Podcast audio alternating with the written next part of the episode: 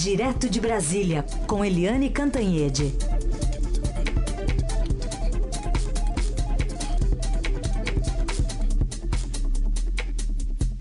Oi, Eliane, bom dia. Bom dia, Heisen, Carolina Ouvintes. Bom dia, Eliane. Bom, como disse o Heisen, tudo ainda muito incerto, mas hoje sai mais pesquisa de intenção de voto, né, que pode dar uma pista dos próximos passos da campanha. O que se sabe é que haverá uma guerra entre redes sociais e TV, mas qual deve ser o resultado, hein? Pois é, é as pesquisas de hoje, né, já começaram a sair pesquisas do Ibope uh, na na eleição estadual na semana passada, mas as pesquisas de hoje, elas consideram as articulações, mas não consideram ainda o principal, que é o fator televisão. A televisão, a propaganda eleitoral gratuita no rádio na televisão, ela só começa no dia 31. Então, enfim, uh, até lá é difícil que as pesquisas mudem muito. O que a gente está esperando das pesquisas antes da entrada da televisão aí na eleição e entrada muito firme é que as pesquisas fiquem ratificando o quadro eleitoral. Ou seja, é, Lula, que vai dar. A justiça já disse que ele não vai continuar nas pesquisas, mas ele na frente, depois o Bolsonaro é, na frente, depois o, o Marina, Ciro. Alckmin e aí o outro pelotão, né? Vem aí o Álvaro Dias e o pelotão ali de 1 a 3%. Agora, é, de qualquer jeito, as pesquisas têm um efeito forte quando faltam só 48 dias, e com uma faixa de é, indecisos muito alta. Por quê? Porque aqueles indecisos todos ficam olhando ali, meio desconfiados, e aí olham a pesquisa e dizem: ah, esse aí está na frente, eu vou com esse mesmo.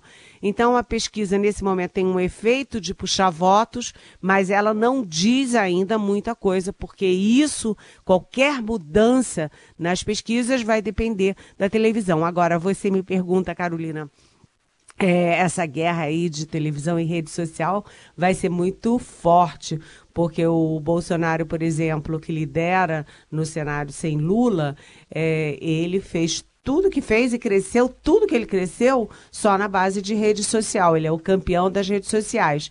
Aí quer se saber, e a televisão vai se contrapor a isso? O Geraldo Alckmin, por exemplo, candidato do PSDB, ele continua achando que quem determina resultado de eleição é televisão. E muita gente acha que isso pode ser uma visão antiga do processo, mas muita gente, ao contrário, diz: pois é, e a, a quantidade de gente que vê televisão vem aumentando. É um universo de milhões e milhões e milhões de pessoas, muito superior ao das redes sociais. Então você vai ter uma guerra entre os candidatos é, entre televisão e rede social, só não está vendo mesmo é a ideia é, confronto e guerra entre propostas para a economia, que é o principal, né, gente? Uhum. Então, hoje, duas pesquisas, Ibope e MDA, e quarta-feira sai Datafolha. Vamos ver como é que estão os indecisos, né? Que a gente já comentou aqui, os indecisos é, são os que sabem das coisas, pelo jeito. O Eliane, você falou em televisão, vamos falar então de novela? Novela Lula? Olha, essa virou uma novela mesmo, viu?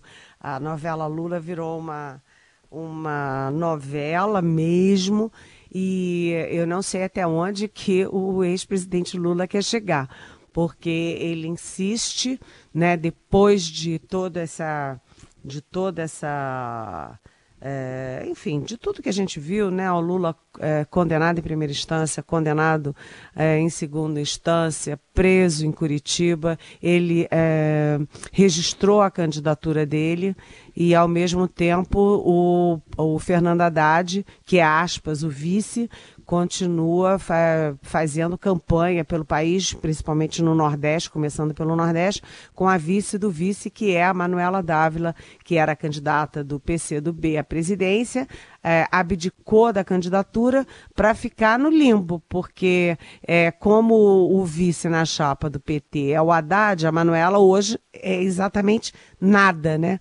Mas já está viajando também para fazer campanha. É, os próximos passos agora estão nas mãos do ministro Luiz Roberto Barroso, porque tanto as, os sete pedidos de impugnação quanto o próprio registro da candidatura do Lula estão na mão do Luiz Roberto Barroso, que é um dos três ministros do Supremo com assento no Tribunal Superior Eleitoral, o TSE.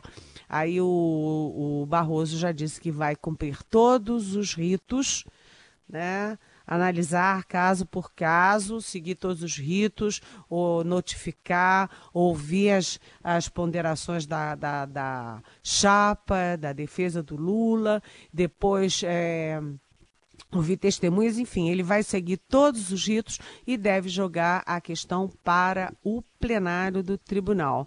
É, então, aí passa a ser também é, um problema da Rosa Weber. Agora, aqui em família, a gente pode falar o seguinte: a Rosa Weber e o Barroso, eles são muito próximos, não apenas nos votos é, no plenário do Supremo, mas também eles têm amizade, eles têm, eles são ligados é, pessoalmente, as famílias é, saem, as famílias é, conversam e tal, então eles estão muito próximos. Então, você vai ter uma dobradinha da Rosa Weber e do uh, Luiz Roberto Barroso. O que, que isso significa, Heisen? O que, que isso significa, Carolina? É que os dois são muito duros. Os votos deles são bastante claros a favor da Lava Jato, contra a ficha suja. Muito bem. Continuar falando sobre o PT, porque parece que está unindo-se a golpistas em 15 estados, golpistas a gente coloca aí entre aspas, e muitos aliados também traindo o ex-governador aqui de São Paulo, Geraldo Alckmin, né? Pois é, você vê como é que a política é, né? É, o PT acusou todo mundo de golpista porque aprovou o impeachment da Dilma Rousseff, né? Todo mundo era golpista, golpista, mas na hora da eleição esquece esse negócio, tampa o nariz e vamos fazer aliança. Isso acontece em 15 estados, é, onde o PT está aliado ao MDB, que não apenas é, apoiou o impeachment, como liderou o processo de impeachment e lucrou diretamente com o impeachment, porque quem é presidente da República é o vice da Dilma, que é o Michel Temer do MDB. Mas também o PSD, o PTB, o PR e a rede. Né? E com curiosidades, a gente estava falando da pesquisa do IBOP, na semana passada saiu pesquisa em Alagoas e no Ceará. São dois estados entre, é, em que o MDB é, abandonou assim, não quis nem ouvir falar do candidato Henrique Meirelles para a presidência e pulou no barco do PT é, aí nessa candidatura fake do Lula. É, Alagoas é onde o candidato à reeleição, o governador que é candidato à reeleição, Renan Filhos, é do MDB, é filho do ex-presidente do Senado, Renan Calheiros, e está aliado com o PT e está indo muito bem nas pesquisas, está ali com 49% mais ou menos, próximo de uh, conseguir aí uma eleição em primeiro turno. Não é fácil, mas não é impossível e isso é a aliança MDB PT em Alagoas. Outro estado é Ceará. O Ceará é, também o Eunício Oliveira, que é o sucessor do Renan Calheiros na presidência do Senado, é o atual presidente do Senado, ele também é, deu de ombros para a candidatura Henrique Meirelles, do MDB, se aliou ao PT.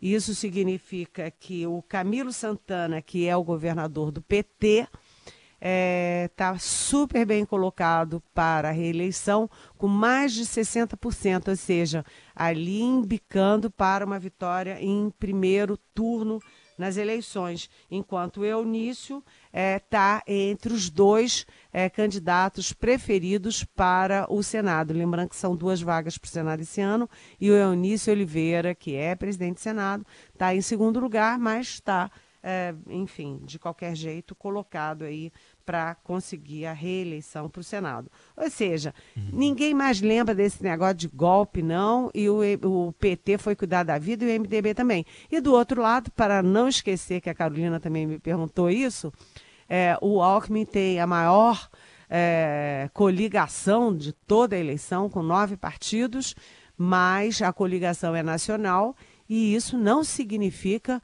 uma aliança regional ou estadual. E aí eu dou um exemplo crasso dessa história, que é o Ciro Nogueira. O Ciro Nogueira é o presidente do PP, né, o progressista, ele é que emprestava casa para as reuniões do, do Centrão com, com o Alckmin, ele é que sentou à direita do Alckmin no anúncio do apoio ao Centrão, mas lá no Piauí ele está é mesmo com o PT. E se o, se o Lula for candidato, com o Lula. Se não for, é muito difícil que ele não fique com Haddad. Ou seja, Aliança Nacional é uma, aliança nos estados é outra, gente. Uhum. É um casamento com separação que tem algumas recaídas de vez em quando, acontece, né? É, acontece, acontece né? Acontece. a carne é fraca. É isso. Mas já que você falou nas eleições estaduais, ontem saiu uma reportagem no Estadão, do Theo Cury e do Paulo Beraldo, um levantamento que eles fizeram mostrando que dos 198 candidatos na disputa aí pelos governos estaduais agora, ao menos 47 respondem a processos por corrupção, peculato ou improbidade. O Beraldo está aqui com a gente. Bom dia, Beraldo. Bom dia, Raíssen, Eliane, Carol, todos os ouvintes também. Não, eu queria que você contasse um pouco para a gente desse levantamento que vocês fizeram. Olha, esse foi um levantamento que eu e o Theo fizemos olhando pelo menos quatro instâncias da Justiça, né? Supremo Tribunal Federal, Superior Tribunal de Justiça, os tribunais regionais e os tribunais estaduais.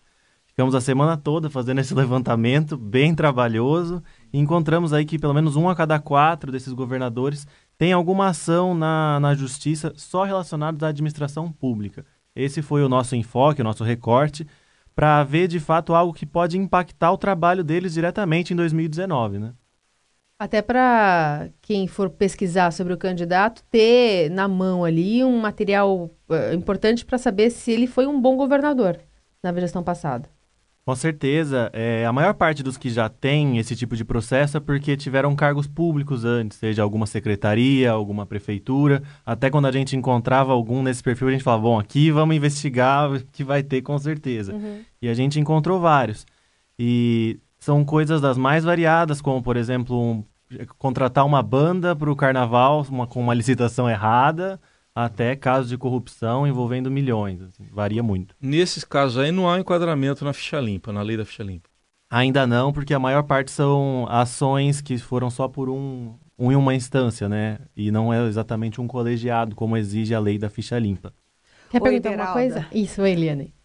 Bom dia, bem-vindo. Eu adorei a matéria.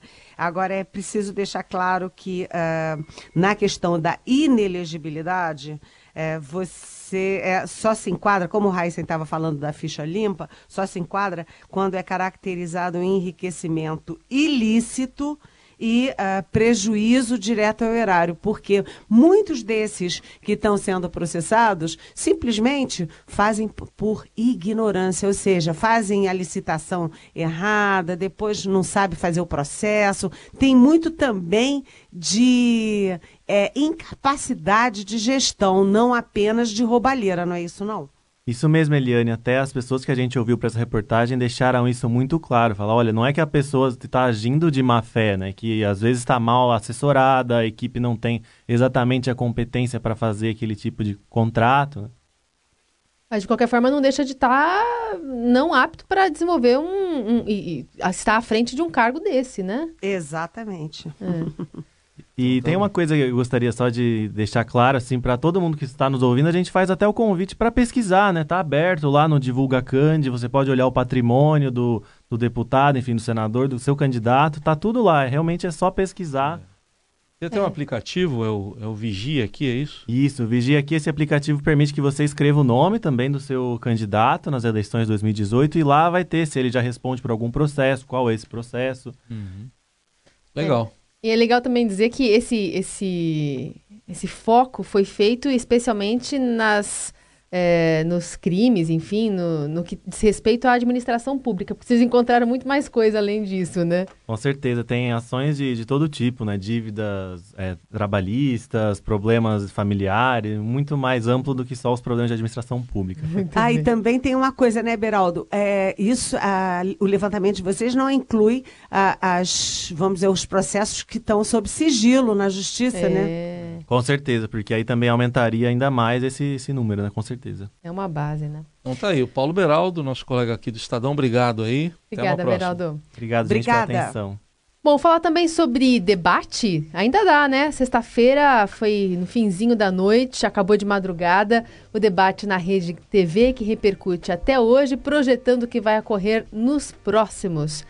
E aí acho que um destaque acabou sendo a atuação incisiva da, da candidata Marina Silva, não, Eliane? Porque esse debate da Rede TV projetou muito como é que serão os próximos debates. Primeiro, eu acho muito interessante, muito interessante, é por que que todos os candidatos focam no PT e focam no PSDB. Né, focam no Lula e focam no Alckmin, Geraldo Alckmin. Se você olhar o adversário é, número um do, do Ciro Gomes é PT e Alckmin. Da Marina Silva, é, principalmente Alckmin. É, o Bolsonaro não, o Bolsonaro xinga todo mundo, mas também foca muito no PT é, e no Alckmin. Aí eu fico pensando, olha, gente, tem uma velha história de que não, ninguém chuta cachorro morto. Né? Se o cachorro está morto, deixa o cachorro para lá. Mas se vocês é, olhem bem, e os candidatos, Álvaro Dias, inclusive e tal, é, eles ficam chutando o PT e o Alckmin porque eles estão achando que o PT e o Alckmin podem crescer aí, podem assustar. Agora, a Marina Silva fugiu dessa lógica porque o, o Bolsonaro, Jair Bolsonaro do PSL, que é o primeiro das pesquisas sem o Lula, ele corre solto. Né? Fica todo mundo, porque é o Lula, porque lá o governo do PT roubou, porque a Dilma destruiu a economia, e aí o Alckmin com o Centrão e o PSDB também está enrolado. E ninguém fala do, do Bolsonaro, que corre solto. E aí a Marina Silva inverteu essa lógica e partiu para cima dele. E com um detalhe, se fosse outro candidato, diriam que era oportunismo, porque é, inveja, porque ele está na frente e tal. Mas a Marina Silva, por ser mulher, né, a magrelinha lá, a Marina Silva falou poucas e boas e ela mexeu em algumas coisas que são muito centrais nessa campanha. É, lembrando que o, que o Bolsonaro produziu a imagem mais chocante dessa campanha inteira, que é pegando o dedinho do garoto lá em Goiânia para ensinar o garoto a atirar. Aí a Marina, mas é assim que você quer educar o povo brasileiro, Bolsonaro? E ela também falou da questão das mulheres, que é central nessa eleição. Ao, ao dizer assim: olha, só quem não sabe como é duro ser mulher e ganhar menos que o homem, ser a primeira demitida, né, ser a última a ser contratada e quando está na fila do emprego chega lá e não consegue a vaga só por ser mulher, é que poderia falar uma coisa como você falou, Bolsonaro. Então ela pegou em pontos centrais ali da candidatura líder das pesquisas e a única coisa que ele conseguiu balbuciar foi que a Marina é evangélica e apesar de evangélica ela apoia a, a descriminalização do, do aborto e a da maconha. E aí, é, enfim, ficou uma guerra é, dos dois nessa área de princípios, É. né, essa questão moral. Mas o, o forte do debate foram os 13 milhões de desempregados. Isso é que foi, nos, no resto do debate, foi o que foi privilegiado pelos é, debatedores. É o assunto mais falado. Aliás, para quem não acompanhou, a gente repercute aqui e reproduz esse trechinho do embate entre os dois. Você acha que pode resolver tudo no grito, na violência? Nós somos mães, nós educamos os nossos filhos. A coisa que uma mãe mais quer é ver um filho ser educado para ser um cidadão de bem. E você fica ensinando para o nosso jovem que tem que resolver as coisas é na base do grito, Bolsonaro. Você é um deputado, você é pai de família. Você um dia desse pegou a mãozinha de uma criança e ensinou como é que se faz para atirar. Você sabe o que a Bíblia diz sobre ensinar uma criança? Ensina a criança no caminho em que deve andar, e até quando for grande, não se desviará do caminho. É esse o ensinamento que você quer dar ao povo brasileiro? E numa democracia, o Estado é laico. Temos aqui uma evangélica que defende um plebiscito para aborto e para maconha. E quer agora defender a mulher. Você não sabe o que é uma mulher, Marina? Que tem um filho jogado no mundo das drogas. Você não sabe o que é isso para você defender um plebiscito nesse sentido. Foi isso, né, Eliane? Foi isso. É, foi uma, uma, um debate ali que esse acorda quem está aí meio cochilando na cadeira e vendo a TV, né? Muito bem, e a gente vai ficando por aqui. Mais uma edição do Jornal Dourado com a participação de Eliane Cantanhede, dando esse bom panorama do que aconteceu nos últimos dias. Ele é um fim de semana bastante agitado, com muita agenda já de presidenciável, inclusive no Nordeste, que deve ser um, um, um mote a partir de agora, né? Os candidatos que não estão muito bem nas pesquisas devem se dirigir para essa região do país para tentar amealhar esse voto, ou pelo menos diminuir a rejeição que, que muitos têm, muitos que representam especialmente o sul e sudeste do país. Obrigada, Eliane. Até amanhã. Até amanhã. Beijão.